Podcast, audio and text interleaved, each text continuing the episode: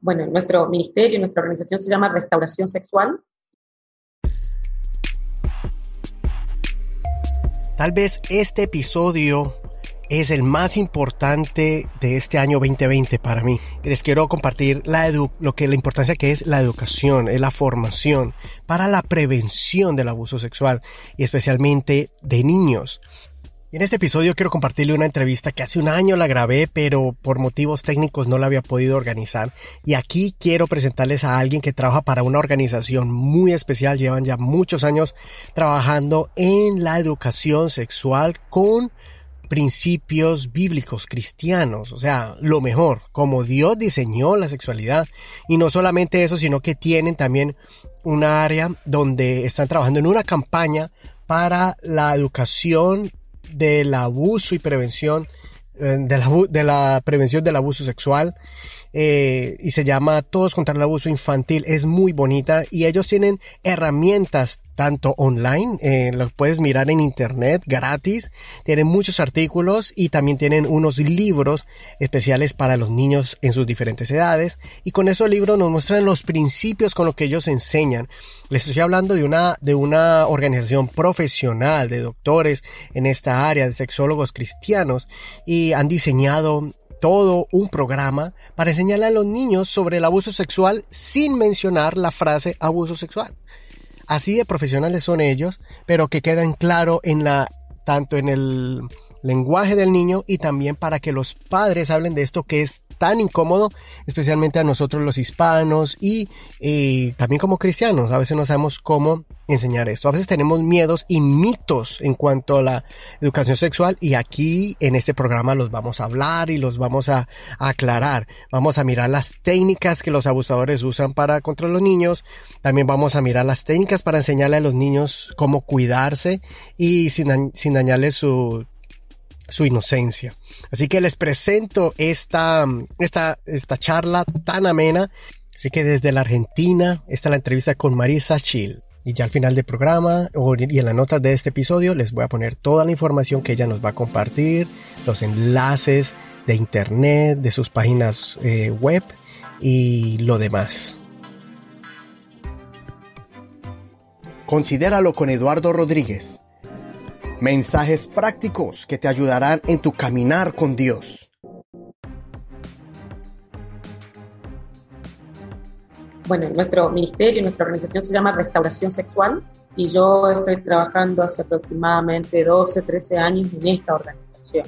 Los directores o pastores del ministerio son José Luis y Silvia Sinali. Ellos son pastores, ambos, pastores principales de una iglesia aquí en Resistencia, Chaco, Argentina y también son directores. Ambos son profesionales desde el, mundo, desde el punto de vista eh, profesional. Él es abogado, ella es médica sexóloga, especialista en todo lo que es eh, sexualidad humana. Y sí, el ministerio vienen eh, ellos trabajando hace 20 años aproximadamente con, bueno, estadísticas, con investigaciones de rigor científico propias que se las realiza desde acá. Y, y bueno, se llama restauración sexual justamente porque creemos en que Dios puede sanar, Dios puede restaurar, Dios puede hacer una vida nueva en el área de la sexualidad, en todas las áreas, pero nosotros tratamos este área de la sexualidad, eh, el abuso sexual, en matrimonios, personas que luchan con la homosexualidad, con la pornografía. Creemos que Dios puede restaurar completamente una vida. Así que bueno, por eso nos llamamos restauración sexual. Y si bien se llama así el ministerio, nuestro sitio web se llama Placeres Perfectos. Y, y es una página, un sitio web con contenido cristiano, de sexualidad, pero cristiano. Siempre lo aclaramos porque la gente a veces se asusta al ver el, el nombre del, del, sitio, pero nosotros estamos convencidos que si nosotros viviéramos nuestra sexualidad a la manera de Dios, eh, sería un placer perfecto. Entonces creemos que, que todo lo que contiene la palabra acerca de la sexualidad eh, nos lleva a los cristianos a vivir en plenitud y a vivir una sexualidad eh, perfecta, un placer perfecto. Así que nuestro sitio web es placeresperfectos.org. Quería aclarar eso porque a veces el nombre del ministerio no es el mismo que el nombre del sitio web. Así, que... Pues ese es el propósito de este programa, que ahora sepan que hay un ministerio dedicado completamente al, tema de la educación y prevención eh, sexual. Y también em, quisiera que nos hablaras pues más sobre el, lo que están haciendo ahorita, sobre ese, esa campaña que se está enfocando en los niños. Como usted ya dijo, se enfocan en familias, parejas, pero eh, ahora el, lo que le están impulsando es lo de la campaña sobre los niños. ¿Cómo se llama esa campaña y, de qué se trata? Sí, bueno, esta campaña está hace ocho años aproximadamente en vigencia, eh, así como campaña, como la causa por los niños, si bien trabajamos siempre por los niños, por los adultos, por los jóvenes, adolescentes, hace ocho años y la campaña se llama Todo contra el abuso infantil, porque creemos que esta es una tarea de todos, no solamente de un ministerio, de un grupo de personas, sino que de todos. Cada uno de nosotros en nuestros hogares tiene que hacer la tarea con los niños a los que nosotros podemos llegar, ¿no? Y básicamente está, eh, la campaña es lo fundamental o, el recurso que se usa, es el libro Cuentos que no son cuentos y Rizo Azul, el Face de Ariana. El libro Cuentos que no son cuentos es un libro que se ha escrito para niños pequeños de 2 a 8 años, justamente, y cuenta con seis capítulos, de los cuales dos de esos capítulos hacen básicamente abuso, prevención de abuso sexual infantil. Nosotros trabajamos fuerte, fuerte con tres capítulos, que uno es Regalo de Dios, donde le enseñamos al niño de que es nena o nene porque Dios quiso, porque Dios les regaló el sexo de ser niña o de ser niño, y que eso es un regalo de Dios, que es un don de Dios y que deberíamos estar agradecidos por ese don que el Señor nos ha dado a cada uno de nosotros. Y esto lo trabajamos fuerte, sobre todo ahora que la ideología de género está muy en boga y que está tratando de confundir a nuestros niños desde pequeñitos. Aquí en la Argentina estamos luchando mucho en contra de esta ideología. Eh, bueno, en muchos países de Latinoamérica y en otros que ya, ya han avanzado mucho más, eh, le enseñan a los niños desde pequeños que ellos pueden ser lo que quieren, ¿no? Y que su sexo biológico no determina nada. Nosotros creemos lo que dice la palabra, la palabra dice que Dios nos creó hombres y mujeres y no hay opción a otro sexo. Entonces, estamos haciendo la contraparte, la enseñanza de que el niño pueda entender de que es nena porque Dios le regaló el ser nena y que es nene porque Dios quiso. Ese es el primer capítulo. Y termina ese capítulo donde los niños, que son Ariana y, y Benjamín, los nietos, y la Abu, que son los protagonistas del cuento, los niños terminan agradeciendo a Dios por el sexo que Él les ha regalado. Y los otros dos capítulos que hacen prevención, uno se llama Corto, Pego y Me Acuerdo, donde esta abuelita muy pícara, eh, no sé si se entiende la palabra pícara, la abuelita muy amorosa, muy dulce, le enseña a sus nietos que hay partes de nuestro cuerpo que son privadas y partes que son públicas. Si las partes públicas, por ejemplo, la mano, la cara, los pies, cualquiera los puede ver y que de hecho los ven, pero hay partes de nuestro cuerpito que son privadas, que no son más sucias ni más limpias, son una parte más de nuestro cuerpo, porque generalmente les enseñamos a los niños que la sexualidad, les enseñamos como algo malo, ¿no? Como algo sucio, cochino, eso no se toca, y el niño aprende o crece creyendo de que eso es algo sucio. Y no es así. Es una parte más de nuestro cuerpo. La cuidamos más, la protegemos, pero no es porque es más sucia. Entonces le enseñamos a los niños que esas partes son privadas, para mí solita, para mí solito, que nadie tiene que tocar y nadie tiene que ver, porque el Señor las creó para mí. Entonces la ABU les enseña eso a través de revistas, recortando con un marcador, marca las partes que son privadas y los niños van aprendiendo cuáles son esas partes que ellos tienen que cuidar más. Y también la ABU les enseña que hasta cuando vamos a la playa, las tapamos porque las tenemos que cuidar, nadie tiene que ver. Y hay algo muy interesante que le enseña la ABU y es el valor del secreto. El niño, eh, generalmente el abusador, utiliza un recurso con el niño que es el secreto. El, abusador le dice al niño que vamos a jugar a un juego es un secreto, un, juego entre vos y yo. Pero nadie tiene que saber, porque es un secreto. Y el niño guarda el secreto, teniendo en cuenta de que los abusadores en un 94% son familiares, conocidos o vecinos de la víctima. Es decir, que el abusador está dentro del ámbito del niño y es alguien a quien el niño conoce y a quien el niño quiere. Entonces, esta persona que en teoría ama al niño y que el niño lo ama, le pide que guarde un secreto. Entonces el niño guarda el secreto. Es por eso que la ABU le enseña que los secretos no sirven, que en papá, con mamá y papá no existen secretos y que ellos todos tienen que contar. A mamá, papá, la ABU. Y muchas veces nos han planteado que hay secretos buenos y hay secretos malos, porque por ejemplo cuando le hacemos un cumpleaños sorpresa a mamá o a papá, hay que guardar un secreto y ese es un secreto bueno. Pero nosotros qué enseñamos? Que los niños de primera infancia, ellos no pueden discernir entre un secreto bueno y un secreto malo. Además, como recién decía, la persona, el abusador que le pide que guarde un secreto, es alguien conocido del niño, alguien a quien el niño ama. Entonces, el niño puede interpretar que ese secreto es bueno porque se lo pide a alguien a quien él quiere. Entonces, nosotros enseñamos que en todo lo que es la primera infancia, le tenemos que decir los secretos no sirven o, o, no existen secretos con papá y mamá y la abuelita o el abuelito. Siempre hay que contarlo a alguien hay que contarlo. Los secretos no sirven.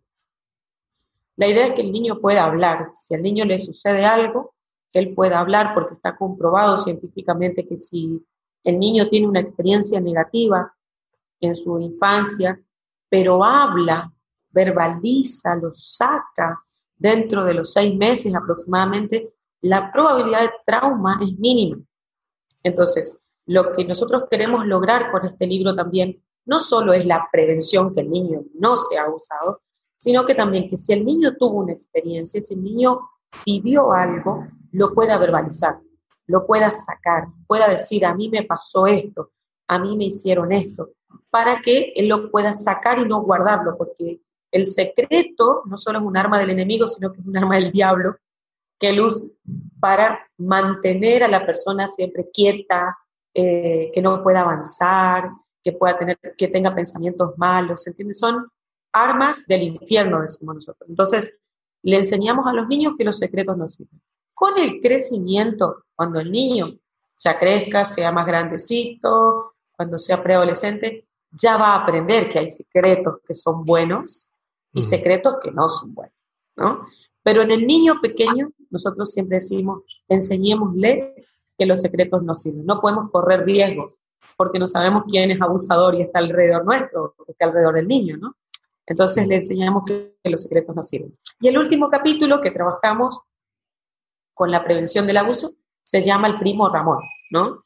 Es, es una potencial situación de abuso donde se festeja el cumpleaños número 80 de la abuelita, del lago, y se infiltra un personaje que se llama Ramón, que se hace pasar por un primo, pero en realidad no es mi primo. Y esto está como pensado para no estigmatizar tan fuerte una imagen, ¿no? Porque no siempre son los primos, ¿no? Entonces no siempre son los tíos. Es muy difícil para un niño usar una imagen. Entonces, en este caso, se hace pasar por un primo, pero no es un primo, ¿no? No sé si se entiende la idea, ¿no? Y, y, queda también la opción de que el niño también sepa que puede existir familia, ¿cierto? Como puede ser un primo, como alguien que se pase como familia, quedan las dos, las dos en prevenciones. Sí, lo cierto es que generalmente el abuso se da a manos de un familiar. Por eso, como decía, un primo conocido o familiar. Sí. Nosotros les enseñamos a los niños, cuando, cuando hablamos del secreto y de las partes públicas, que ellos tienen que saber que alguien a quien ellos quieren mucho le puede pedir que guarde el secreto pero los secretos no sirven, ¿sí? No le decimos el abuelo, el tío, el primo, porque es como estigmatizar la imagen, ¿no? Y uno puede alarmar al niño con algo que tal vez nunca va a suceder con el tío, el primo, el abuelo, ¿se entiende? O el papá. Entonces, si le enseñamos, más general le decimos, alguien que vos conoces o alguien a quien vos querés mucho te puede pedir esto. Okay. Pero con papá y mamá, con la abuelita, no hay secreto. ¿Sí? Todo lo tienes que contar. Entonces, y el primo Ramón es un primo, una persona que se infiltra y justamente lo que hace es pedirle a Ariana y Benjamín para jugar a un juego que iba a hacer entre ellos y los lleva a la habitación de la aula.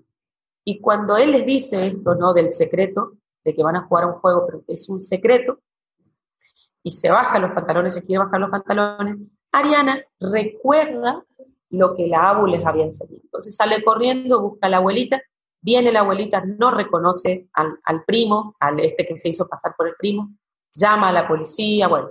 La idea es justamente enseñar esto, ¿no? Que el niño, una vez que aprende esa, ese contenido, esa enseñanza, no va a ser abusado, porque él ya sabe lo que tiene que hacer, cómo, cómo hacerlo. Entonces, el libro Cuentos que no son cuentos también tiene otros capítulos de, educación eh, sexual, por ejemplo. El libro no tiene genitalidad explícita, creo que, lo conocen ahí, que lo, que lo tienen. Eh, no tiene genitalidad explícita.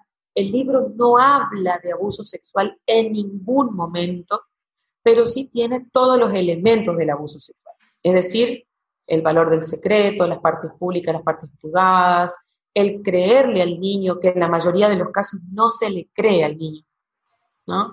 Uno, a veces el adulto cree que el niño está inventando, que el niño buscó, que no está diciendo la verdad, no puede ser que tal persona sea un abusador, entonces no se le cree, en la mayoría de los casos no se le cree. Entonces en este libro uno de los elementos es que la ABU sí le cree a los niños y hace algo en pro de los niños. Entonces el libro tiene todos los elementos del abuso sin hablar de abuso. Y lo que tiene también es muy poco texto. Está todo dibujado, tiene todo dibujos, caricaturas, muchos colores para que le llame la atención a los niños. Y tiene poco texto porque está hecho para niños muy pequeñitos, de 2 a 8 o 9 años. Y a veces nos preguntan, ¿pero el niño puede ser prevenido? ¿Aprende el lenguaje? ¿Puede eh, prevenirse o defenderse de un abuso sexual siendo tan pequeño? Sí. Porque una vez que el niño aprenda con palabras sencillas, con algo tan simple de que nadie tiene que tocar su parte privada y que lo que Dios le regaló, que es su sexualidad, que son sus genitales, que son esas partes privadas que la tiene que cuidar, que nadie tiene que ver, que nadie tiene que tocar, y que él tampoco lo tiene que hacer con otro. Una vez que el niño lo aprende, no, no va a permitir o no va a dejar que se use. Y ya es algo natural de su vida, como aprender a comer, aprender a decir gracias. Ah, igualmente es, es, el cuidarse, ¿no? Y las personas piensan que el niño, que se le va a dañar la mente al niño o algo así. Y no, yo lo que mi experiencia ha sido que mis niños lo toman algo como parte de su vida cotidiana, el cuidar su, su, cuerpo o no tocarle a ningún niño o no mostrarle a su niño o, no andar solos. Eso sí, pero lo, no lo tienen como, lo tienen como algo muy natural.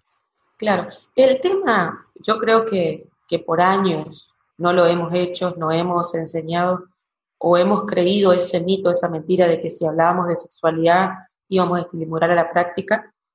Todo eso surge, creo, por una estrategia también de, nuestro, el enemigo de nuestra alma, para que no podamos vivir en libertad, porque ninguno de nosotros tiene problema de enseñarle a los niños todo, ¿no? Como decía, comer, caminar, eh, ir a la escuela, lo de las finanzas, de todo, se le enseña al niño todo. Hoy se le enseña al niño de pequeño a usar una pantalla, a usar una tablet, una notebook, todo, un celular, todo.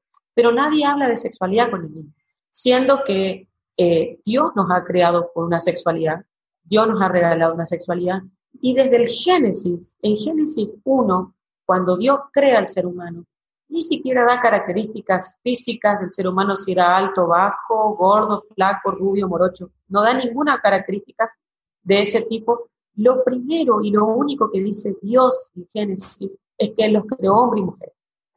Dios de lo primero que habla en la Biblia en cuanto al ser humano es de su sexo. Pero no hablamos.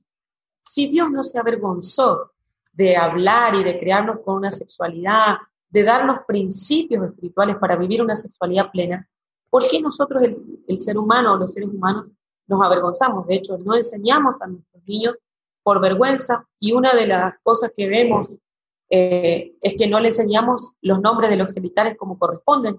Utilizamos un montón de sinónimos para mencionar a los genitales, pero no le enseñamos con el nombre que corresponde. Sin embargo, a la rodilla se le dice rodilla, a la cara se le dice cara, a la mano se le dice mano, al codo se le dice codo, pero los genitales, de eso no se puede hablar, no se puede mencionar, no se lo puede decir. ¿Por qué así? Sí, Dios no se avergonzó en crearnos. Recuerdo que una experiencia chistosa, estábamos en una reunión familiar y mi esposa le dijo a la niña que, se lavara sus genitales y él le dijo el nombre, vagina. y, y, una otra mamá con su hija que es familiar, la miro y le dijo, y se le dio como risas nerviosas. enseña ya eso? Y dice, ¿por qué no? ¿Cómo quiere que le diga a lo que tiene nombre? ¿Qué más? Y entonces ya le explicamos, ¿no? La importancia de, hacerlo, porque si no se, se, cree como que si fuera una palabra, como una mala palabra, ¿no? Como una vulgaridad y prácticamente en mano, ojo. Y así, y ahora con mi hijo, que ya tuvimos al, niño, pues también se le enseña. Claro. Y él lo dice de una manera natural, pero el adulto es el que, ay, ya dice esa palabra, como que. Entonces, ¿a qué se debe eso? Porque estoy hablando de familias cristianas, no estoy hablando de gente, personas afuera. ¿Por qué la iglesia o por qué las familias cristianas no, no han tomado esa parte de la educación sexual en, en serio como debería ser y mayormente la prevención del abuso? Y usualmente se, se ignora o se quiere tapar como ore, ayune o crea en Jesús y ya, eh, especialmente a las personas que vienen con, con ese abuso, no se le, no sé si es por falta de capacitación y también lo que menos se ve es eso, aparte de que no se ve la restauración a, la persona que sufrió un abuso, no hay esa prevención, como que eso se deja ah, en la iglesia local o en la congregación, se lo deja como a cada familia en individual. Más mi, mi pensamiento es que la iglesia debería también de, de enseñar esto, porque principalmente es un arma de Satanás, marca al, al niño o al adolescente con si lo tocaron o hubo, abuso, hubo violación y, lo marca y a veces, como decimos, eso no es parte de lo, del ministerio, algo así, de la iglesia local. ¿A qué se debe esa, esa falta de, de, acción? ¿A qué se le atribuye eso? Bueno, yo creo que acá la respuesta es muy amplia, ¿no? Hay como, es muy general. Pero por los años se ha escondido lo sexual, se lo ha tomado como algo sucio. ¿Y por qué los padres no hacen educación sexual con sus niños? Porque no lo hicieron con ellos. Y esto viene de generación a generación y se nos ha enseñado que el sexo es algo malo, que es algo sucio. Esto ya viene desde una corriente dualista, ¿no? De que el espíritu era todo y que el cuerpo era malo, entonces todo mm. lo que se relacionaba con el cuerpo era pecado mm. y lo que se relacionaba con el espíritu era bueno. Y acá tenemos que aprender a diferenciar con el cuerpo, porque claro, la Biblia habla de los pecados de la carne, pero cuando hablamos de la carne, de nuestra naturaleza pecaminosa, de los deseos pecaminosos, no de la carne como cuerpo, ¿no? No de la carne, por ejemplo, cuando hablamos del deseo sexual, el deseo sexual lo puso Dios en nosotros. Entonces, eh, todo deseo sexual, todo deseo de intimar, siempre y cuando se dé en el matrimonio entre un hombre y una mujer, ¿no? porque Dios estableció el matrimonio eh, heterosexual y monogámico, es decir, entre un hombre y una mujer, y una sola mujer y un solo hombre. Entonces, no estamos, cuando hablamos de los deseos de la carne o de la eh, del deseo sexual, no estamos hablando como el deseo pecaminoso, ¿no? Porque un hombre, una esposa y un esposo tienen deseos sexuales que Dios les ha regalado y eso no es pecado, es un regalo de Dios. Entonces, esta corriente, esta vergüenza viene ya desde hace muchísimos años atrás, donde se enseñaba esto, que la carne era malo y el espíritu era malo. Y de ahí se viene ocultando, se viene eh, silenciando lo de la educación sexual. Siendo que, como lo dije al principio, Dios nos regaló un sexo, Él nos dio la capacidad de amar, de intimar, de, tener familia, de, reproducirnos. Pero la sociedad, creo que de la iglesia de hace muchos años, le ha puesto taras, mitos, eh, y no se ha hablado de, de eso no se habla, ¿no? porque estaba relacionado al pecado. Eh, sería bueno en alguna otra oportunidad poder hablar de los principios bíblicos y poder traer claridad con base en la palabra del Señor de qué piensa Dios de la sexualidad, cuáles son los propósitos de la sexualidad y ver el punto de vista espiritual de la sexualidad. Pero, pero bueno, seguimos con esto y, por qué callamos y por qué no enseñamos. Porque a los adultos nadie les ha enseñado sexualidad. Eh, esta revelación ha estado velada por muchos años de que Dios eh, nos regaló un sexo y que es algo bueno. Entonces no se enseña. Y el otro mito que ha hecho mucho daño en relación también al abuso es pensar que si hacemos educación sexual con los niños vamos a estimularlos a la. Y eso no es verdad. Y esta sí es una estrategia del diablo, porque eso nos hace llevar, llevarnos a silenciar el tema. Y una de las cosas más importantes para prevenir el abuso sexual infantil es la educación sexual. Entonces, con la falta de educación sexual, los niños son abusados. Entonces, el enemigo utiliza estas dos cosas para que nosotros tengamos una próxima generación abusada con consecuencias negativas en el área de la sexualidad, que no puedan vivir en plenitud su sexualidad. Por ende, todas las áreas de su vida estén afectadas. Entonces, desde el vamos, como se dice acá en Argentina, desde la base, desde el principio, el enemigo sigue trabajando con nosotros, haciéndonos creer que la educación sexual no es buena y que no se debe hacer educación sexual porque se estimula la práctica. Eso es falso, eso es mentira. Lo único que está comprobado que estimula la práctica es el consumo de pornografía. ¿Qué significa esto? Una persona que consume pornografía del tipo que sea, consume pornografía, va a llegar un momento en el que lo va a querer llevar a la práctica.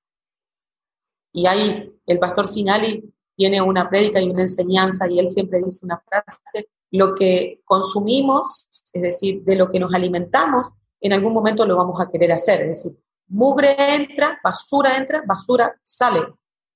Y eso es lo que dice la Biblia, ¿no? Todo lo que recibimos y lo que contamina es lo que, lo que largamos de adentro. Claro, porque lo estamos, nos estamos alimentando de eso que sale.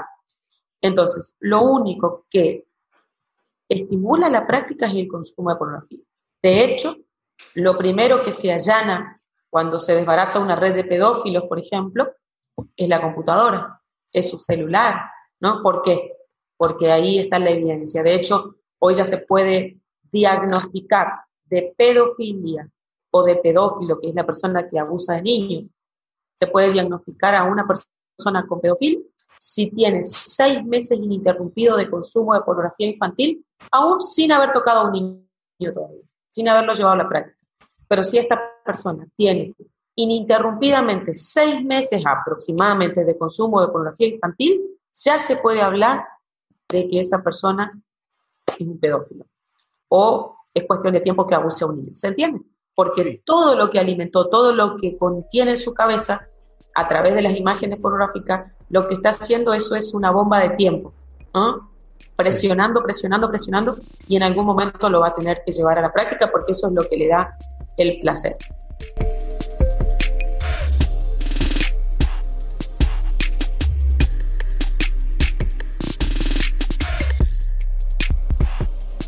Esta es la primera parte de esta importantísima entrevista.